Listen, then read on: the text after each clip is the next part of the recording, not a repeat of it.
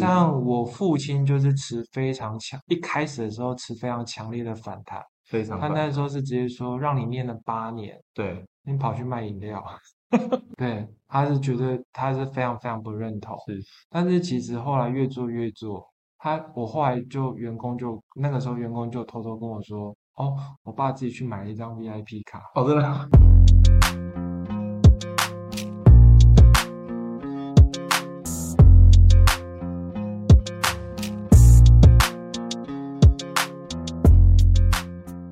Hello，大家好，欢迎来到小老板的拆弹人生，我是频道主持人尤胖。第一次收听的听众呢，我简单介绍一下，这个频道是透过创业前辈以及专家们的经验分享，来帮助小老板们靠近发财、远离破财的频道。在创业的过程中，一定会遇到很多的阻碍，而这些阻碍呢，就像炸弹一样，前辈的经验就像是拆除炸弹的方法一样，可以帮助准备创业或正在创业的你少踩一些坑，少走一些歪路。本集的主题呢是雅斯伯格症教我相信自己的特别。我帮别人赚钱，我就赚钱的 B to B 商业模式。本集的来宾呢是我们上医生物医学的创办人兼研发长的黄子燕医师，我们欢迎他。Hello，大家好，我是子燕，很开心认识大家，也谢谢尤帕。好，那我先简单介绍一下啊、子燕医师的背景啊，待会我就称子燕了。呃没问题，OK，好，那子燕呢，他是中国医药大学中医系跟医学系双主修。那他目前呢所创立的上医生物医学，主打使健康的食物更好吃，让好吃的食物更健康的理念，也在今年呢获得二零二二年台中市在地优秀青年创业家的殊荣。那今年啊，其实只有七位的得得奖者，他就是其中之一啊，非常的不容易。那他在上医治未病的理念之下呢，也创立了社团法人中华民国上医预防医学发展协会。他常说，谁能确保自己可以健康的活到生命的最后一刻，预防才是关键。他也有跟其他共同创作人呢一起合著这个。创业家用生命告诉你的事的这本书，那目前呢在博客来已经有上架了，那欢迎大家就是上线来订购。我今天就直接切入主题了。没问题。好，子燕啊，我想跟你请教一下，因为毕竟啊、呃你毕业之后就是担任医生的工作，嗯，那你为什么会选择呃离开医院医师这个看诊的生活，而决定成为一位创业者？了解，因为其实这跟我的家庭背景比较有关。我本我本身我其实是我阿公阿妈带大的，然后我阿公阿妈其实是做这种饭店的餐饮料理的这种管理者，是然后所以对我对我来说，其实做餐饮这件事情其实是非常开心，而且是很神圣的事情。我父亲本身的话，他是鼻咽癌的患者，是所以其实我看见，在他生命的末期这几十年来，其实医疗对他来说就只能延缓生命的下降，但是却没有办法得到一个真正的改善。嗯其实我看见他其实这样子很辛苦，我就会觉得说，即使好像我当了医师，也不太可能帮助像我父亲这样子的病患。那同时，其实在我就学的过程里面，学到了其实中医药膳的这样的调养，就发现其实如果我们可以在呃这些民众在健康以及亚健康状态的时候，就能够使用食物以及健康的这样一个生活作息去预防这些疾病的发生，我会觉得更有意义。那刚好我那时候有一些的机会，其实可以去原本是协助我一个朋友去创业，然后去呃这个开开设一些就是跟健康相关的这种养生饮品为主的这种饮料店。那其实我就去参与了这个内容，后来发现，哎，我自己做越来越有兴趣，所以嗯后来就慢慢的从。医疗的角度转回这个从创业的角度切入，然后去做这种健康相关的产业的事业。你刚刚在分享的时候，你有提到一个名词啊，叫做亚健康。哦，你可以跟我们解释一下，说亚健康是什么意思吗？了解，像我们一般来说，我们就分健康跟疾病。那在健康到疾病的阶段，可能有一些的所谓的症状。是它那个症状的话，就是像是我今天可能早上起来觉得头晕，或者说我觉得有点恶心感，但这个都还没有到疾病的阶段。是它可能只是因为我们身体的某一些的情形，还有说我们的平衡失调或者电解质失调，所以这种有一些不舒服的症状，但是还没有到疾病阶段的，我们就统称为叫做亚健康。哦，那现代人其实最容易常发生，其实就是我还没有到这个糖尿病的阶段，是但是可能我的血糖比较高，或者是我比较胖，我的胆固醇比较高，就都有可能导致我以后变成是一种疾病。可是，在单纯只是胆固醇或是血脂偏高的情况，它其实都还不能叫做疾疾病我们就会说这是亚健康，那你可能就会感觉怎么？我觉得脖子紧紧的，嗯或者说人家老人家说说会楼血比较浊，会楼未通，会楼为通这样子，嘿，那这样的话其实就是比较就是我们所说的亚健康状态。哦，感谢感谢子燕的解释，让我们就是更清楚，诶，什么是亚健康？因为子燕你曾经有分享过，就是说你本身是呃有比较特别的，像是雅斯伯格症部分的高敏感性人格。那这边想要请教一下，就是说，呃，高敏感性人格跟雅斯伯格症，像啊、呃我们目前知道的柯文哲市长，嗯，对于这样子的人格，在你创业的道路上，他有为你带来什么样的影响吗？哦，我先说好的部分，好，就是呃，其实对我们来说的话，因为其实我现在创业的这个事业其实是以研发为主的是这个品牌公司，是所以其实我需要呃去专注在很多呃跟研发相关的事上，所以其实我要很专注在某些特定领域，然后要花大量的时间心力，所以这对于雅斯伯格症来说，对我来说其实是非常的轻松的，因为哦我能够活在自己的世界里面 过得很好。这样子。那高敏感人格其实也让我其实可以更专注在我所做的事情上面，其实可以很乐在其中。所以其实可能我不是因为工作放弃我的生活，而是我生活本身就是一种工作。呃，就是两，其实我觉得我自己比别人很幸运的地方是，我可以把我的兴趣当成是我的工作，哦所以其实是可以乐在其中。啊，这件事情其实跟我这两个特殊人格的特质其实有蛮大的关联。嗯，那缺点就是，呃，一个人要好好活着，或者是说创业，其实绝对不可能只有某一项比较强没。错没错，对，但是其实我们比较像是一个偏才，就是可能在特定领域超级强，但在其他领域就会很弱。嗯，那在这个弱的情况里面，包含了我们的社交，我们跟人的沟通，或者是我们理解一般人说话语言所背后所代表的含义，可能就会跟一般人比较不太一样。就对我们来说，其实我们就要花更多的时间去思考到底他在讲什讲什么。对，那这块对我来说，其实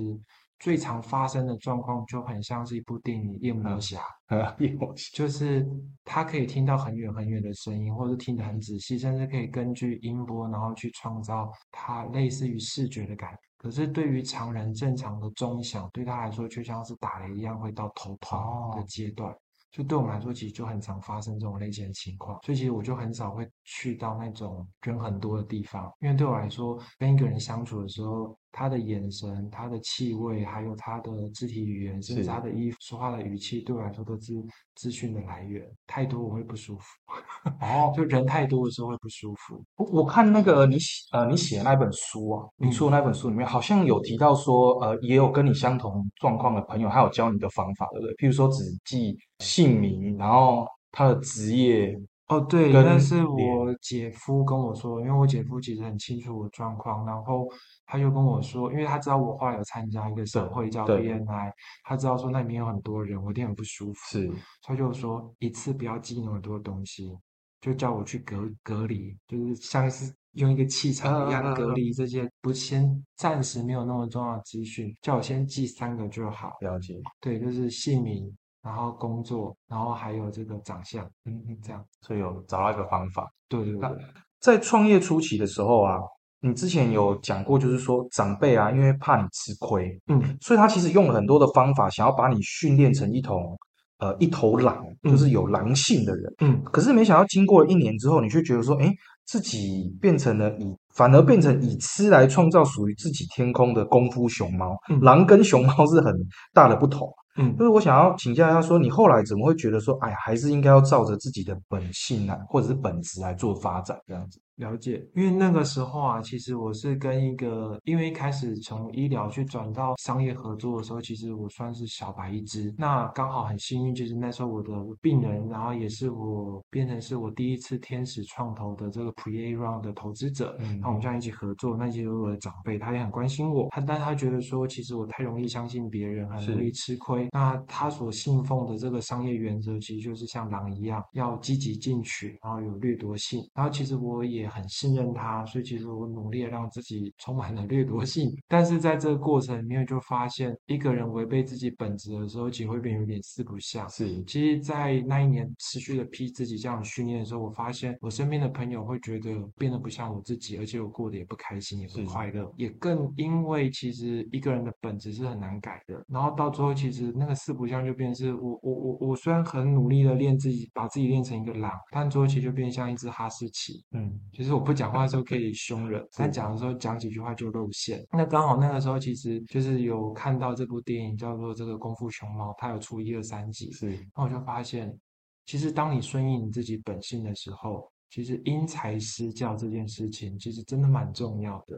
那既然其实我原本创业的初衷都是希望说让像我父亲这样的病患能够借由吃就能够得到健康，那我不如其实就是用吃这件事情让人家得到健康。那其实对我来说，说是我自己的昵称叫做。暗黑小当家，暗黑小当家，因为就是黑暗料理界，黑暗料理界都是用幸用用料理去建立起人类跟幸福之间的桥梁。虽然这句话有点恶，但那时候我听到的时候还蛮感动的。对，就是你想想看啊，其实做吃这件事情，其实需要两个人才能够有共鸣，一个人会做，一个人会吃，对，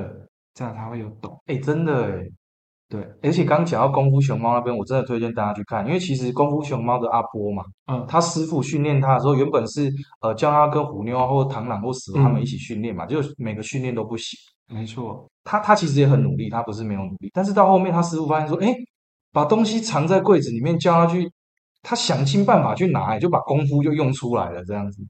对，所以我就觉得说，确实师傅终于发现，嗯，他的本质，跟着他的本质走。好，那呃，感谢那个子燕的分享，因为你之前出过一本书，就是《创业家用生命告诉你的事》，里面呢，其中有提到一段。就是你这这段是算我第一次看到的时候算蛮沉重，就是你曾经有提到说你有想要彻底消失的念头，可是，在最低潮的时候啊，呃，有自闭症孩子的家长接触了你，那就希望你啊可以开发这个食疗产品，嗯，让像糖宝宝哦或雅斯伯格症或者是自闭症的这些孩子们可以有更多跟这个世界和人际互动的机会。而后来呢，你也确实做出了这个食疗胶囊给自闭症的孩子使用，嗯。结果他爸爸在一个月之后，他非常的激动，说这是他十几年来第一次看到孩子可以跟其他的孩子玩在一起，他非常的感谢你。而你在里面也表达说，你的内心其实是非常的受到触动。不过你在里面用到了一个形容的方式，你说你是面无表情的痛哭起来，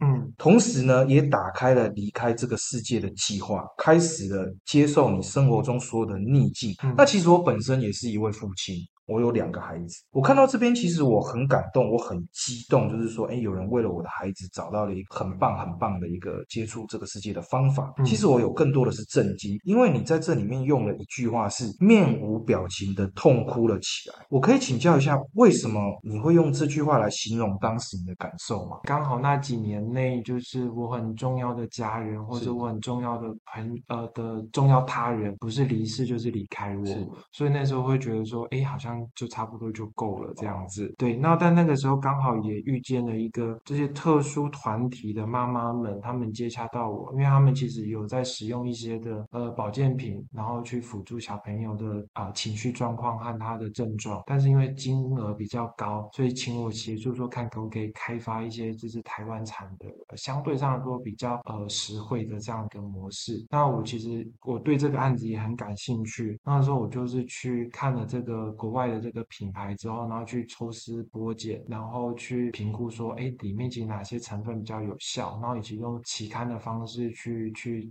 探测说，看哪些东西其实比较合适，那再去找台湾的生产线，哪一些呃厂商有制造，我就去做出来这个东西。那他们吃了之后，其实真的改善也很棒。所以那个时候对我来说，反而比较像是呃，因为我愿意对这个这些小朋友和这些家庭付出，那他们真的因为我的帮助。然后得到改善的时候，我就会觉得说，哎，好像其实活着也不错，因为其实有人会因为你的努力而得到祝福，真的。对，那我就觉得说，哎，这样子好像活下去也不赖，还可以吃更多东西，对，所以我就觉得很开心啊。然后那个时候其实就是那个自闭症小朋友，其实我也看过，也认识。那我因为其实我们这样的互动，我自己觉得很正常，因为我们就是冷冷的，是对，因为我们都是冷冷的看这个世界。然后没想到他那个爸爸就是透过呃这个这个团体的这个负责人，然后特别跟我说很谢谢我，因为他觉得就是原本都很担心自己的小孩能不能够跟别人正常互动啊，然后发现哦居然可以，对，那就觉得真的帮助很大。那对我来说，其实跟其他人子互动的时候，就会。有时候你脑袋转的比表情快的时候，其实有时候面部表情就有点跟不太上，然后所以其实可能你里面是很多感触的，可是你其实是面瘫的。我曾经因为这件事情，其实我去做商务演讲的时候，其实就被我们的营运团队其实骂得很惨，就是讲话的内容很深刻，然后肢体语言很丰富，但是那个录音档啊。那个表情就是没有抑扬顿挫，哦听起来很像念大悲咒，然后就被骂说，其实我身为一个创业家没有热忱，是。对，但是其实有时候我我内心澎湃啊，我后来才慢慢了解，人类沟通的语言其实不仅仅只有语气或是文字，其实它其实是一个综合的表现，是。对，是因为因为其实录音就是你不一定看得到眼神这样子，对，那我其实后来也是慢慢去训练这些事情，所以我觉得面无表情的痛哭，其实。实比较像是当下，其实情绪太强烈，强烈到其实呃面部肌肉跟不太上，所以其实就是内心的小宇宙基本上已经可爆炸无限次，这样只是表情还没跟得上。哎，对对，OK。所以大家以后那个碰到紫燕的时候呢，有没有讲到激动处的时候，先给他五到十秒，待会就会跟得上。好，感谢，真的很棒的分享，因为其实。呃，听到说原本是对生命是可能不抱有希望，可是后来发现自己的能力可以帮助别人获得希望的时候，哎，觉得好像还不错哦，而且可以是更多东西，这句话是关键。对，没错。你刚有提到就是说你在某一种在创业的部分，你某一种能力。是很强，可能在研发上面，创业其实它就是如同你所说，它需要一个综合性的能力，可能像是行销啊、会计啊，嗯，哦，然后有时候定价啊等等，很多可能在协议啊、谈判啊等等，它是一个综合性的能力。那你也在呃《创业家用生命告诉你的》这本书曾经提到过，研发很强，可是在财务跟营运却碰到了非常大的困难。嗯，甚至你说你写的财务报表只有你自己看得懂，称为叫做自然加密法。嗯，当初参加好时好事加速器的时候，你是一个人参赛，那我就很好奇，就是说，呃，不善于跟人群交际或者是呃互动的你，你是怎么找到一群愿意跟你一起向前打拼的伙伴的？了解，我分享前面那一块。就是像那个时候我去参加好事好事加速器的时候，就真的是一个人，但是也借由跟很多优秀的企业主从他们身上学习他们的优点，让我去慢慢的去改善我的这个财务跟营运的方式，然后从自然加密法变成是大家都懂得的营系统模式。我觉得其实就是用学习，嗯，真的是用学习。我一开始。做财务报表的时候呢，其实有点像是，因为我很喜欢看电影，是就有点像是波西切克森第二集。你看那些文字的时候，它会变成是古埃及文或是古古古古神文，它会跳舞。所以我写财报的时候，我就会觉得眼睛会很很花，嗯，因为它会晃晃，就有阅读障碍。然后我可能写十分钟，我就会恶心呕吐，就不太舒服，就有点像太可怕了，散事的那种感觉。是，对，然后我就要休息一下，才能够继续写。所以我做这种财报就很慢。那后来，大家慢慢的，其实就是学会方式，然后学会跟自己的大脑沟通，然后那种恶心感就是有有变少，然后也比较能够接受。但我觉得更重要，其实是我在这个好少是加速器里面遇到一些很棒的、优秀的伙伴。那其实到现在也都变成我很重要的上下游。它其中像是一块叫做这个时态，呃，食物的食，然后以及是三态的态，嗯。他就变成是一个我很重要的合作伙伴，他是品牌商，然后其实就是我这边帮他做开发，然后他那边去做营运这样子。那我觉得如何去找到一群愿意跟我一起打拼的伙伴，那我想要分享的其实是我自己在商会里面学到的一个一个秘诀，嗯，叫做领袖创造环境。领袖创造环境，对，就我我觉得我自己把自己想象成有点像是原始地球。的这个蓝绿藻，原始地球其实是充满着甲烷和一些有毒气体，是不适合任何生物生存的。是甚至太阳光是可以直接照射到地面，其实是有非常强烈的紫外线，会死掉的。那蓝绿藻其实就是把这些甲烷啊，把这些紫外线啊，它把它吸收，然后产生氧气，那氧气产产生成臭氧层，变成是一个能够让其他生物生存的环境。所以其实慢慢的，这个除了蓝绿藻之外，就有了说从原始大气变成是现在地球的大气这样子。那我觉得我我一开始只有我自己一个人，但是在持续的做的过程里面，呃，我觉得就像是古语说的，就是德不孤必有邻。其实你去沟通你的创业的理念跟你的想法的时候，自然而然有人就会受到你的吸引，然后也想要一起打拼。那每个人其实都是独特的，他都有独特他自己的专业能力。那其实，在一家公司里面，其实吸引不同专业能力的人进来，然后大家也有相同的理想和目标，我觉得这个局就慢慢慢慢成了这样子。啊，这个其实也是我自己在这个商会组织 BNI 里面学到的一个关键，就是每一个人都可以是领袖。那我们用领袖的角度去吸引彼此，朝一个我们的方向去前进。我超喜欢你的蓝绿藻，嗯，超级赞，非常的棒的分享。我觉得这边其实呃，不管是有没有高敏感性人格的人，你自己在找创业伙伴的时候，刚刚子燕的这一番分享，其实真的是非常有感触了，真的是非常有感触。好，那你创业其实不是第一次哦。那我知目前知道是说，你创业的第一次是摆摊卖中药的饮品，嗯，那第二次呢是跟创投合作开发出液态的药膳，嗯，那第三次呢就是目前的上医生物医学，然后主要是协助 B 端企业进行产品的研发，从原本的是 B to C，那后来呢怎么会想要决定转换到 B to B 这样的商业模式？因为其实这两个商业模式的差距是蛮大的，而甚至因为这样子的转换方式，让你从单一零售价可能一个冲泡饮品的配方是一千五百元，提高了将近一千四百倍到两百一十万元的一个 B to B 合作嗯，是，这样子。是怎么会做出这样的一个决定？了解，其实那个时候，其实第一次摆摊的时候，它比较像是我们做市场调，因为在我的规划里面，就是嗯，我想要把好吃的跟健康的事情结合在一起，是，但是我不了解食材特性，嗯。所以那时候我们大概花一年多的时间，其实用中药饮品的方式去了解这些蔬果的特质，包含蔬菜和水果，然后以及第二个阶段的时候去做出一摊药膳的话，其实是在我们了解这些食材原物布料的这样的一个基本特质之后，试着开始去做品牌操作这件事情。哦，对，那以及在第三阶段的时候去成立上医生物医学，就发现其实我更重要的是希望能够去做呃类似于汉方保健品的这个角色。对，对我来说，它其实其实只是把液态药膳里面的这些药膳的元素，把它提取出来做成胶囊的剂型而已。那在这个过程里面，一开始上医生医其实也是以做 B to C 为主，就像是一般的生技公司。是，到后来我发现，其实为什么我会没有在整间，而是来做创业，其实就是我喜欢求新求变。嗯，对，就对我来说，其实只单卖公司的这几款商品，我会觉得卖到最后有点无聊。嗯，而且其实对于跟消费者的沟通，这其实也是我的一个问题，嗯就是有时候就像医师一样，有时候你讲一次、讲两次，他还我还有耐心讲，然后第三次他也不懂的时候，我就觉得有点累了，困惑，就有是点累了。对我我在商会里面学到，就是不能讲生气，你要讲困惑。困惑，那你不认同他，要说你很可爱。对，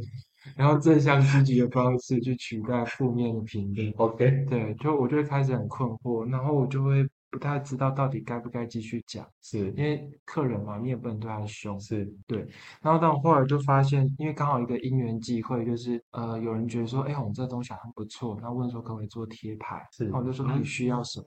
然后他就讲他的需求，说这个贴牌可能不一定满足你，我刚才帮你做一次好了。他说好，然后那个时候其实因为我们的分会，我们的商会里面有人是能够做呃设计的，啊，也有人做这个呃印刷的，所以其实对于保健食品来说，这最一些最基本的元素在制造上面的话是 OK 的。哦，所以其实我们就帮他开发商品，然后他就变成是他自己去卖。嗯，后来因为我们慢慢的这些合作伙伴聚集在一起，就变成是除了做完之后，还帮他想怎么卖，才会从原本的 B to C 变成 B to B。B to B 甚至我自己的 B to B 呢，原本从单纯的 OEM，然后变成了 OBM 啊 ODM 到 Design 这一块，然后甚至到最后，其实我们现在整个举起来，其实是做 OBM 到 Branding 的这一块品牌的操作。它其实就是希望说，让我们的业跟我们合作的时候，只要他有想法、有理念，我们就是他梦想的支持者，我们可以成为他的一个后盾和资源。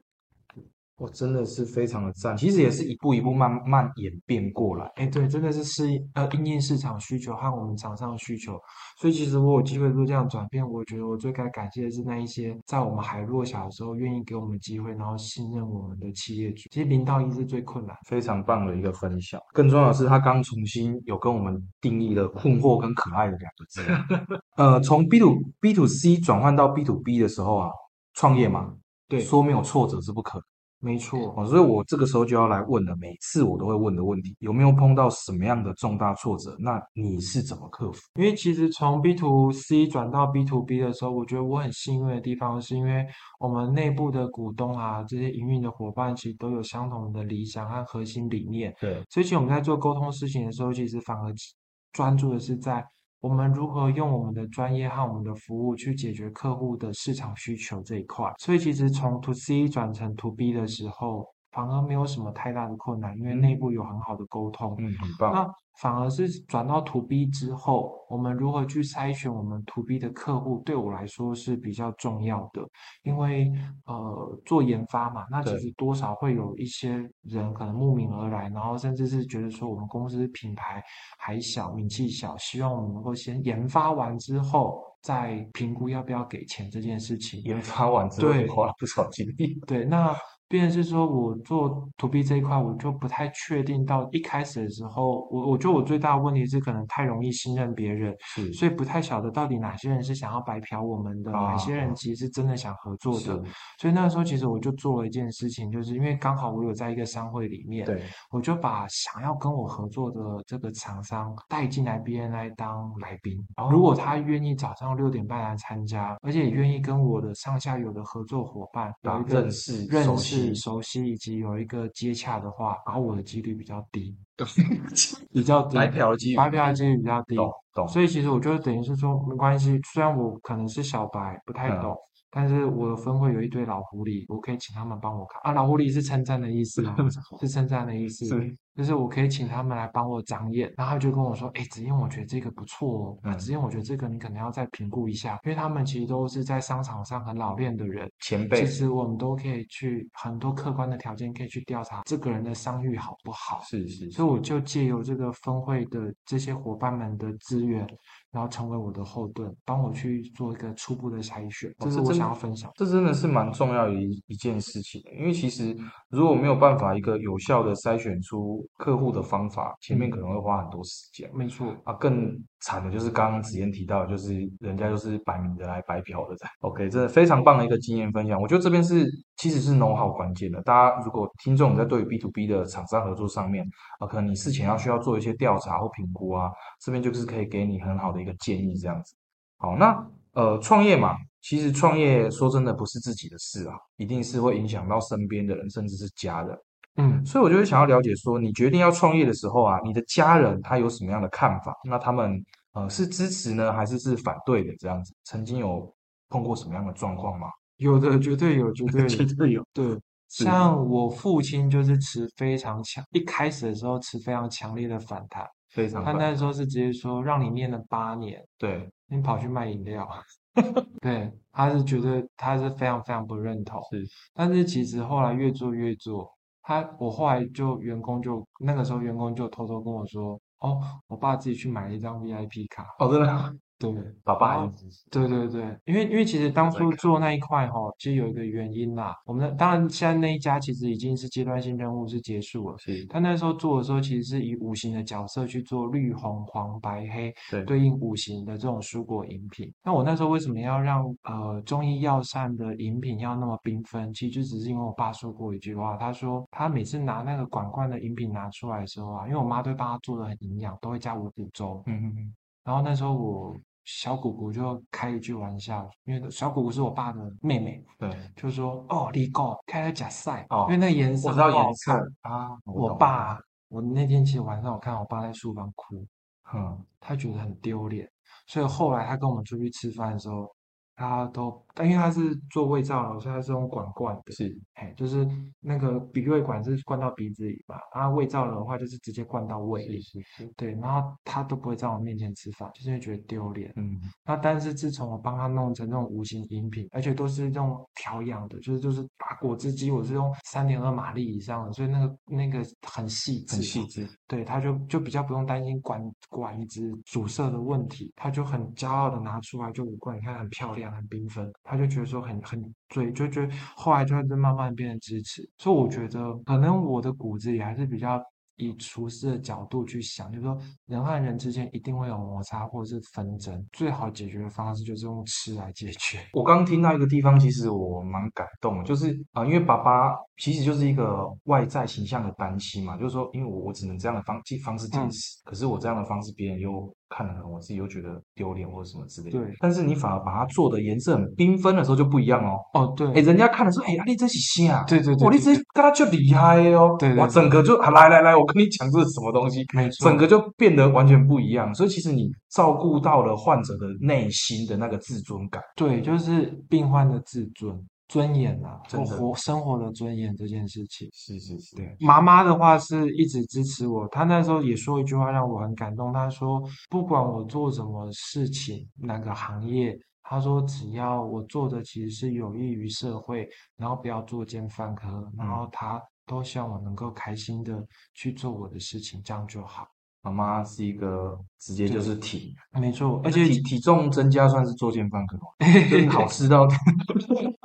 这个 算是职业副作用。职业副作用。那而且我想要额外分享一件事情，就是因为我母亲本身是特教老师，是所以那个时候其实是我毕业，真的在这个社会上的时候，我慢慢发现自己的这样人格特质的时候，其实那时候我有质问他哦，我就说：“阿妈，你自己是特教班老师，他怎么连你儿子有病你都不知道？你从来没有跟我说过。哦，这样子，”对，然后你知道他说一句话，他说什么吗？他说什么他说：“可是燕呐、我从来没有认为你不正常。”对我觉得哇，好会，妈妈好会老，这才是老师，就是传道授业解解惑也对对对，所以我是觉得蛮感动的。所以他其实真的是一直在支持我。妈妈这一集要听哦。刚讲到家人的支持，嗯，那创业呢，其实呃很多时候我们会把它理解成是，就像你另外一个孩子一样。嗯，简单来说，就是会耗费你大量的时间啦。所以，其实我想要请教你，在这个时间分配上，你在个人的私领域啊，跟兼顾事业之间，你是怎么样去取得一个平衡？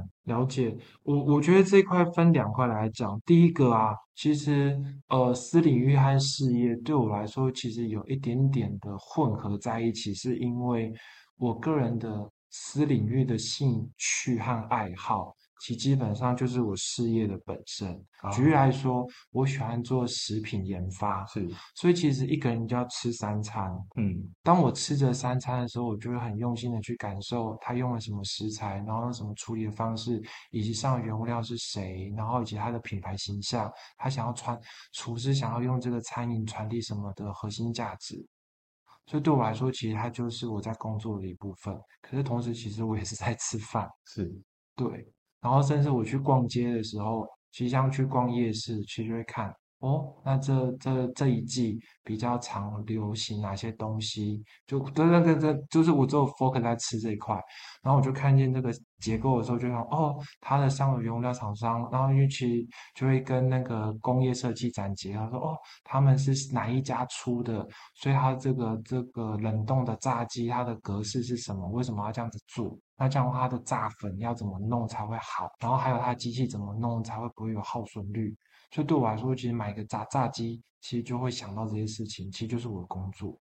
但其实我台面上，其实我就是很开心的去逛街。